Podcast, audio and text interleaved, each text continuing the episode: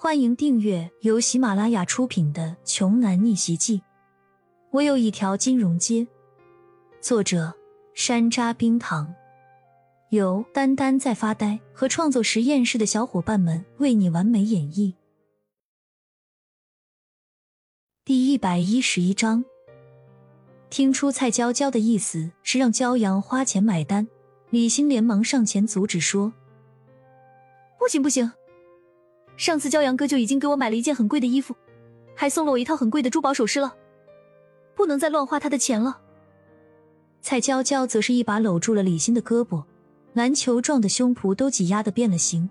她小声对李欣说：“小心儿呀，男人给女人花钱那是天经地义的，更何况是自己心爱的男人呢？”话音刚落，李欣的耳朵蹭的一下就红了，结结巴巴的反驳说。不是的，骄阳哥不是我。还没有等李欣说完，蔡娇娇就咯咯咯的笑了笑，然后便不再说话了。蔡娇娇买衣服真的跟买菜一样，看中了就直接拿走。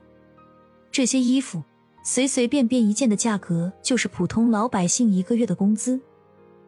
她光给自己买还不算，还主动给李欣挑衣服，相同的款式，不同的款式给李欣也买了一堆。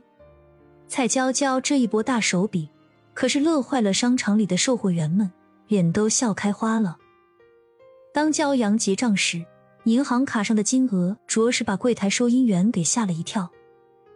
上次买翡翠，骄阳和庄九要了一亿，但是在拍卖会现场，他只花掉了三千万，也就是说，现在骄阳的卡上还有至少七千多万。骄阳总算明白。蔡娇娇今天让他来是干什么的了？这哪里是什么找他来玩呀？就是让他负责刷卡、提包儿来的呀。这大包儿、小包儿的，少说也得有二十多件了。李欣看了就一阵阵心疼，想主动帮骄阳分担一些，但是被蔡娇娇在一旁连连阻止。不过，只用了不到一上午的时间，这两个女孩就混得跟好姐妹一样了。直到中午，蔡娇娇说要吃饭，骄阳的双手才算彻底解放。骄阳一路跟着两个姑娘身后，拎着各种包装袋，浑身酸痛。他自从跟着父亲开始锻炼身体之后，这十几年来，骄阳都没这么累过。你们想吃什么？中午我来请客。这次真的是我请客，我付账。蔡娇娇信誓旦旦的说道。被当了一上午的小弟，骄阳也不跟他客气了，直接提出了自己的要求：去吃米其林西餐厅，我要吃最贵的。蔡娇娇点点头，应声说道：“好的，咱们去吃肯德基吧。”骄阳愕然，一脸黑线的拦住蔡娇娇：“等等，你不是问我想吃什么吗？我说的可是我要去吃米其林。”蔡娇娇笑着回答。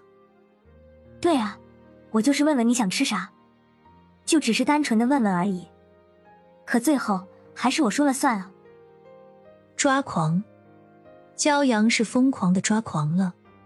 自从认识了这个蔡娇娇之后，骄阳的情绪就没有平稳过。最终，骄阳还是无可奈何的对他妥协了。没办法，谁让人家是女孩子呢？而且手里还捏着骄阳的画饼。用餐期间，趁着李欣去洗手间的功夫，骄阳放下了手中的两个大鸡腿，直截了当的问向坐在对面的蔡娇娇：“你今天究竟有什么目的？”蔡娇娇听了，用纸巾擦了擦嘴，说：“当然是为了鉴定你的人品啊，看看你到底适不适合当敏敏的老公。结果我发现了另一件有趣的事。”